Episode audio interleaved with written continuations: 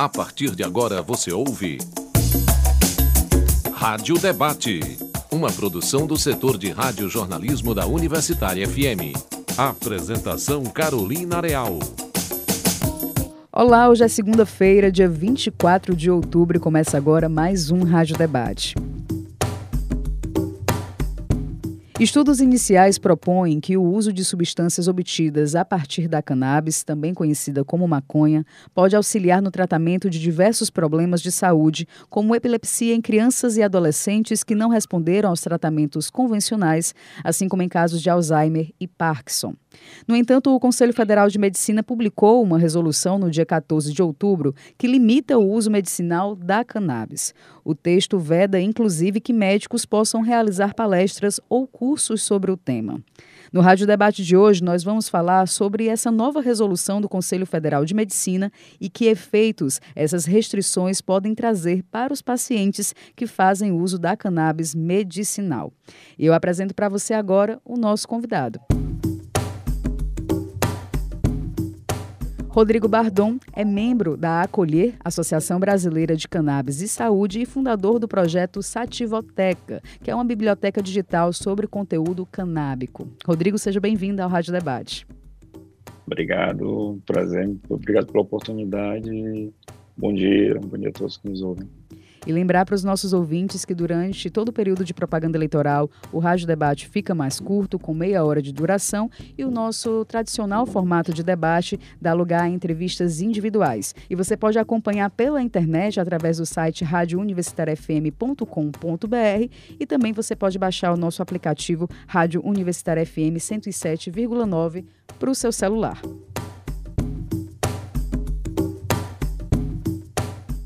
Rodrigo, então eu acho que o mais bacana é que a gente possa começar trazendo um pouco de informação para o nosso ouvinte, né? Quando a gente fala em cannabis medicinal, quando a gente fala em cannabis in natura, o que que isso significa, né? O que significa essa cannabis e o que significa também essas substâncias que po podem ser extraídas da cannabis?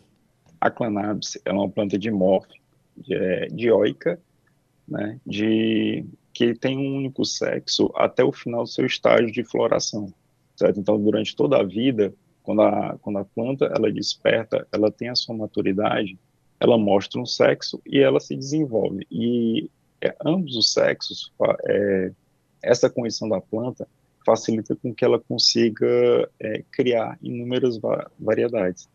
Então, para início, a cannabis é uma planta, né, só, simples, como qualquer outra, e que por muito tempo na humanidade ela já vem sendo tratada com um uso bem extenso, né? Um, um deles que se destaca hoje é o uso medicinal. Você consegue ter as primeiras evidências do uso dela, dessa planta como, como medicinal, há mais de três milênios, dois, dois três milênios antes de Cristo, né? Uhum. E na China, ainda, evidências depois uh, pelo Oriente Médio e Europa, e simplesmente foi uma planta muito antiga que vem acompanhando a humanidade, né? E só em tempos mais recentes é que começou a ter esse estigma para com a sociedade, entendeu? Que ela foi estigmatizada. A gente escuta muito falar sobre o canabidiol, né? Inclusive essa nova resolução do Conselho Federal de Medicina, ela fala especificamente sobre o canabidiol. Eu queria que você explicasse também para a gente como é que é feito o uso é, do canabidiol, como é que as pessoas têm acesso ao canabidiol, se ainda é um acesso muito burocrático, muito caro. Explica para a gente. A, maconha, ela tem, ela ela secreta uma glândula que dentro dela existem muitas substâncias. Ela compõe aí já em alguns estudos de uns 400 compostos químicos dentro dessas glândulas, certo? Dentre eles, 60 são canabinoides. O canabidiol, ele é um desses canabinoides. Ele é uma das substâncias que contém na maconha, né? Na cannabis, que tem a mesma denominação maconha, né, que é a mesma uhum. coisa. Hum, hoje sei, existe uma diferenciação, mas é muito conceitual e ideológico do que seria maconha do que algo mais prático, né? Mas cannabis e maconha é a mesma coisa e a gente vai definir por assim, certo aqui. os, as duas substâncias que mais se destacam é, são o tetrahidrocannabinol e o canabidiol. Né, são as duas mais predominantes nas plantas, algumas têm mais, algumas outras têm menos. E o canabidiol é uma das substâncias que vem sendo muito pesquisada, não foi nem a primeira, né? Porque a primeira, na verdade, foi o tetrahidrocannabinol, THC, pelo professor Mechula, lá em Israel, e o canabidiol. E agora elas estão sendo mais, mais bem utilizados, né, bem mais divulgados, os terapêuticos na, na mídia em geral, aqui no Brasil também. Antes de falar sobre a resolução, eu queria muito também entender, Rodrigo, um pouco da da tua vivência, né, tanto com a cannabis quanto com essas substâncias, porque você, a gente estava até conversando nos bastidores, né, você sofreu um acidente em 2005 e você passou a conviver com muitas dores, com espasmos, e aí eu queria entender em que momento foi que você é, conseguiu perceber que a cannabis, né, no caso a gente está falando também do canabidiol, que eu acredito que você é, também uhum. utiliza, é, como, como foi que você chegou à conclusão de que é, a cannabis poderia te ajudar no teu tratamento, né? Se você também tem relatos, né? Escuta relatos de pessoas que, assim como você, têm utilizado dessas substâncias e que também têm a, a, auxiliado no tratamento. Eu descobri muito por um acaso, né? Encontrei, é, eu tinha saído com uns amigos, numa dessas, dessas curtidas aí da vida, né? Um amigo meu apertou um baseado, acendeu e a gente fumou dentro do carro fazia muito tempo que eu não fumava, né? E a, a, experiência que eu tive foi de primeiro um relaxamento, de estar tá mais, mais descansado, mais leve, mais mole. A percepção maior foi no outro dia que eu consegui dormir muito bem. Assim, cheguei em casa, me deitei, dormi, feito uma pedra. Acordei no outro dia com os espasmos muito limitados, entendeu? Eu costumo acordar sempre com muitas tremedeiras no corpo e o dia todo sentindo algumas dores, entendeu? principalmente em, em abdômen, costas, que são a musculatura onde está mais debilitada. E nesse dia específico, eu me lembro que eu acordei com um bem-estar tão grande, que primeiro eu dormi muito bem. Depois eu consegui acordar sem estar me tremendo. E quando eu me sentei e consegui passar o decorrer do dia, foi um decorrer de um dia onde eu sentia aquela musculatura com aquela sensação de dolorida, mas que mas que estava tolerável, entendeu? Uhum. Como se estivesse um pouco mais anestesiada. E eu passei parte do dia, assim, entendeu? Quase até a noite. E aí à noite, meu, muito bem, né? Então vou, vou ver se isso é uma coincidência. E aí percebi que não era uma coincidência. Sempre que eu fazia uso, que nessa época eu só conseguia fazer uso através de cigarro. Uhum. Não conhecia vaporizador, não sabia que tinha óleo, era só fumando, entendeu? Fazendo uhum. cigarrinho. Isso foi em que ano, e... Rodrigo? Só para a gente ter uma noção? Ah, 2013. Certo. Quase 10 anos. Né? Aproximadamente. Né? É, meu acidente foi em 2005. Então você imagina que 2005 a 2003 foram oito anos que eu tive que conviver com, com esses espasmos noturnos, né? Acordando pela madrugada, com dores durante o dia inteiro e sem conseguir tirar a atenção, o foco todo voltado para a dor, entendeu? Então, foi complicado. Eu já, eu já ia com culturista, especialistas em dor, já estava também convivendo com, com anestesiologista, entendeu? Então, estava ficando bastante complicado. E aí, quando apareceu isso, foi um alívio. Você tem, uhum. Rodrigo, assim, pelas minhas pesquisas, né, eu estava dando uma olhada também em algumas matérias, você sempre é fonte, né, quando o assunto é, é cannabis, né, pela tua experiência e também pelo teu ativismo, né, você acabou é, de, é, demandando muito do teu tempo também para pesquisar, para acompanhar, né, tudo relativo ao tema. Desde 2017, né, ou seja, tem cinco anos que você tem um habeas corpus preventivo justamente para poder plantar a cannabis na sua casa. Né? Eu queria que você explicasse também para a gente um pouco sobre sobre isso, porque eu acredito que você acabou ajudando a abrir portas para outras pessoas também terem essa facilidade, né, para o tratamento. Você imagina que toda vez que eu preciso de um remédio, a gente vai na farmácia e compra, ótimo. Mas quando você precisa de um remédio que ele não está disponível em qualquer lugar, você tem duas formas: você procura um lugar de disponibilidade ou produz ele eu passei muito tempo procurando um local de disponibilidade. E aí a disponibilidade para poder encontrar maconha não era os lugares mais adequados.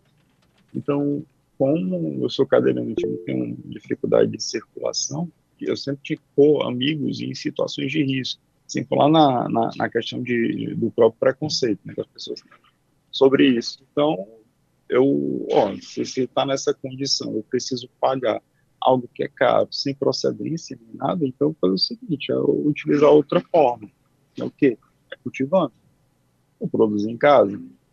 E aí, só que você produz em casa, eu já estava acompanhando algumas famílias que estavam conseguindo seus habeas corpus, né? Algumas mães lá, lá em São Paulo, eu vi a Cidinha da Cultivo, né? A, a Margarete também, que é da APEP, elas estavam, elas já estavam tendo acesso, né? conseguindo cultivar em casa, e aí eu tentei essa possibilidade. Então, o maior problema era o fato de eu ser um adulto, uhum. ter, ter tido as primeiras experiências, por exemplo, com um cigarro, entendeu?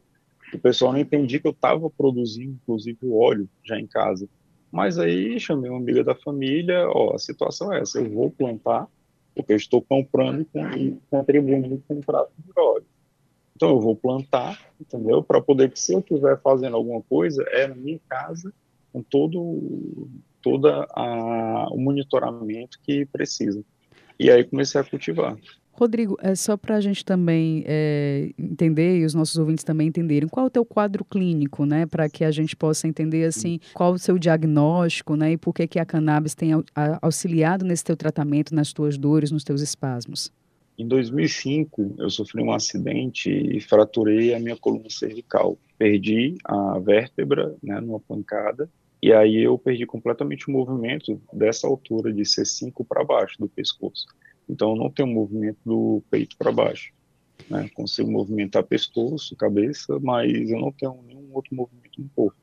Isso daí, por consequência, algumas pessoas trazem é, alguns quadros clínicos e um deles eu fui premiado com espasmos e dores neuropáticas. E assim como você, Rodrigo, né, você que é um ativista e que, enfim, acompanha bastante, você tem indícios, né, de acordo com as pesquisas, com os estudos clínicos, de quantos tratamentos hoje utilizam da cannabis, assim, você tem esses relatos de pessoas que, assim como você, utilizam para situações e quadros clínicos diversos?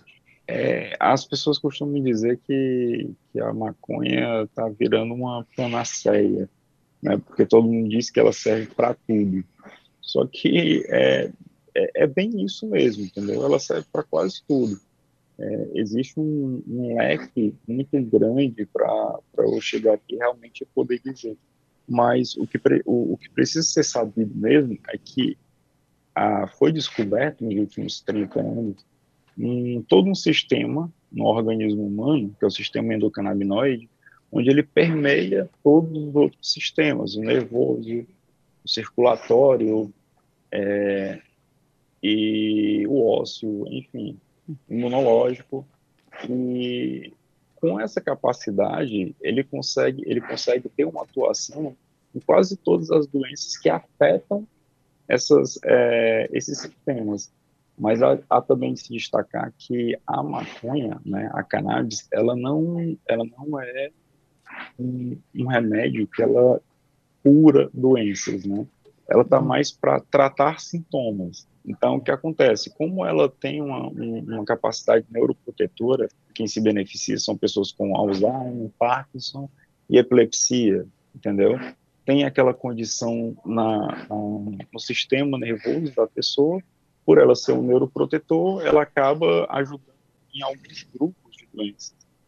Então, a lista é imensa. Você tem, você tem epilepsia, assim, de forma mais objetiva. Uhum. Tem epilepsia, Alzheimer, Parkinson, é, esclerose múltipla, espasmos, dor neuropática, ânsia, vômito, glaucoma, dor. Então... tem, tem muita coisa, anti-inflamatória. Você falou que começou utilizando né, é, o, o, cigarro, né, enfim, a forma mais é, comum que a gente conhece da cannabis, mas hoje em dia você utiliza que formas né, da, da cannabis?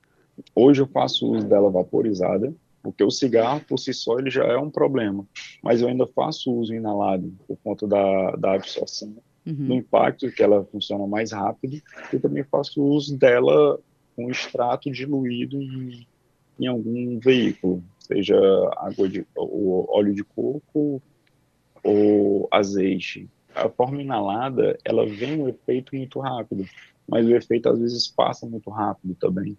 E, e o óleo tem uma absorção mais lenta, é, eu acredito que a forma também da utilização vai, vai depender de acordo com, com as características né, das dores, da doença das pessoas, né? Não tem um padrão, né, Rodrigo? Administração, aí, aí é, é por isso que quando você vai fazer o uso terapêutico dela, é muito bom você ser acompanhado por um médico, preferência que tenha algum conhecimento sobre isso, porque ele vai dizer, vai conseguir encaminhar o melhor, o melhor, a melhor forma de tratamento.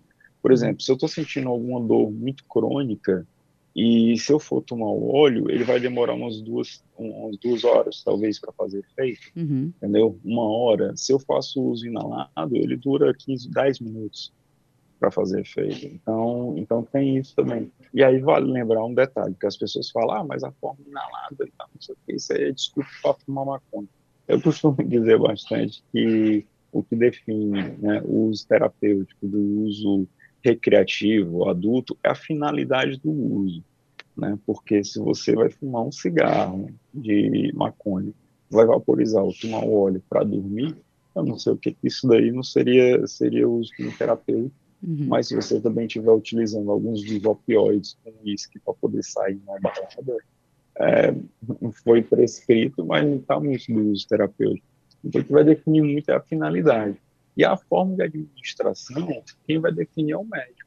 E por falar em, em médico e medicina, oh, Rodrigo, a resolução 2324 de 2022 do Conselho Federal de Medicina, uhum. ele limita o uso da cannabis medicinal. E eu queria que você explicasse para a gente alguns pontos né, dessa resolução e por que, que essa nova resolução, que se difere da resolução de 2014, é considerada por muitos um retrocesso nesse tema.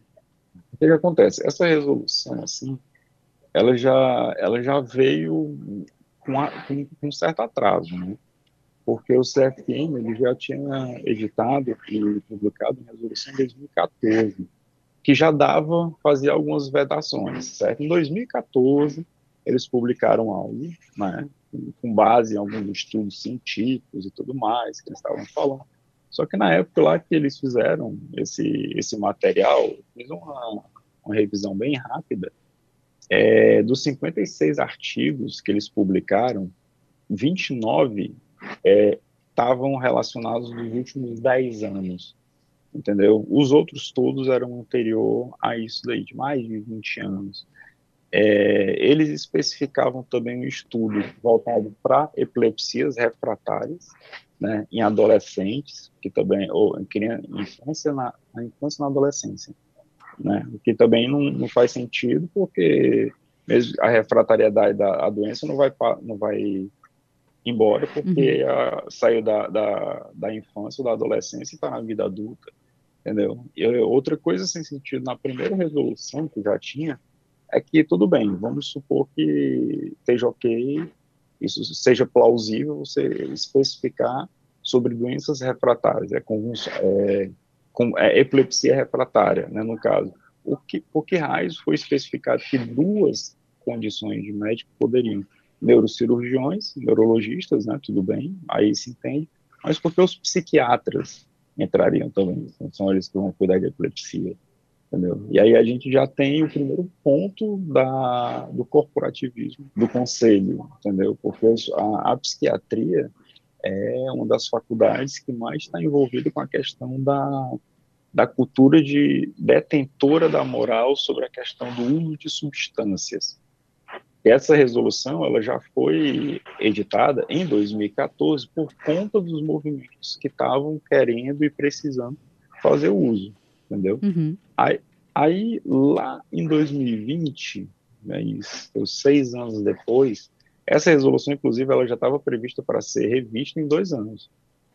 Só que seis anos depois, eles publicaram o primeiro estudo, né, ainda fingindo que era um estudo minimamente decente, porque também eles pegaram, fizeram pesquisa com mais de 5 mil artigos, mais de 5 milhões, você tinha ensaio clínico, inúmeras evidências, Desses todos, eles restringiram o, o, o foco de estudo a um, a, a um grupo, um subgrupo tão específico, entendeu? que se restringe a 44 artigos.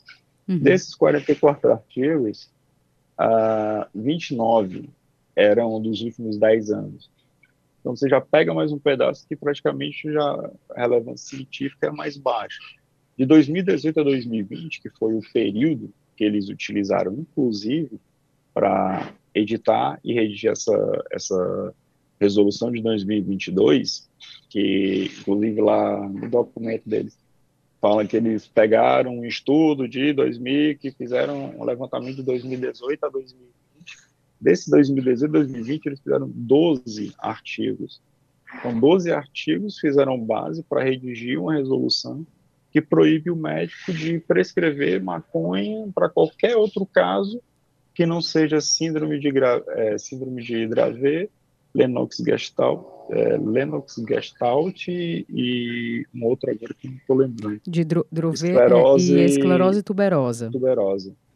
Pronto. Aí eles restringiram tudo com base em 12 artigos. 12. Isso porque o estudo era de 2020 e já tem mais dois anos. Uhum. Eles só publicaram agora em 2022.